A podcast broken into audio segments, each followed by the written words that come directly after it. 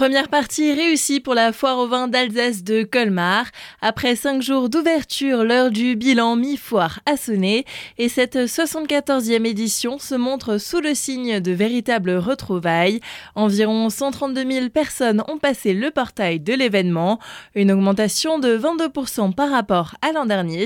On écoute les précisions de Christophe Crupi, directeur de Colmar Expo. On assiste euh, véritablement aux vraies retrouvailles de la foire avec son public, un public euh, composé de différents âges, des plus jeunes, euh, parce qu'on a aussi développé plein d'animations autour de la famille, des animations pour les, jeunes enfants, et un public plus âgé où là aussi les propositions sont très variées, très riches, entre la revue Scout au cabaret colmarien ou les spectacles de folk music dans la Lovin on sent que chaque catégorie de public trouve euh, finalement chaussure à son pied à la foire au vin au niveau des animations. Et bien sûr, il y a tout cet aspect euh, convivialité et plaisir de retrouver euh, de la famille, des amis. C'est aussi ça l'ADN de la foire.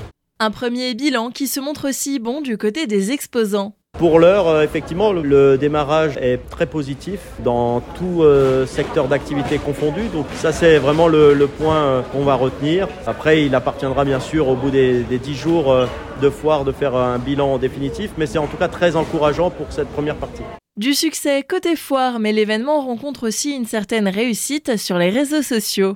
C'est vrai que la foire euh, résonne beaucoup euh, dans les médias, résonne beaucoup sur les réseaux sociaux. On voit que l'envie de participer à l'expérience foire au vin est très forte hein, et le partage, du coup, encouragé par les réseaux sociaux, fait que euh, ça encourage beaucoup de gens à venir sur place. Vous pouvez encore retrouver le programme de toutes les animations programmées jusqu'à ce dimanche 6 août sur le site foire-colmar.com.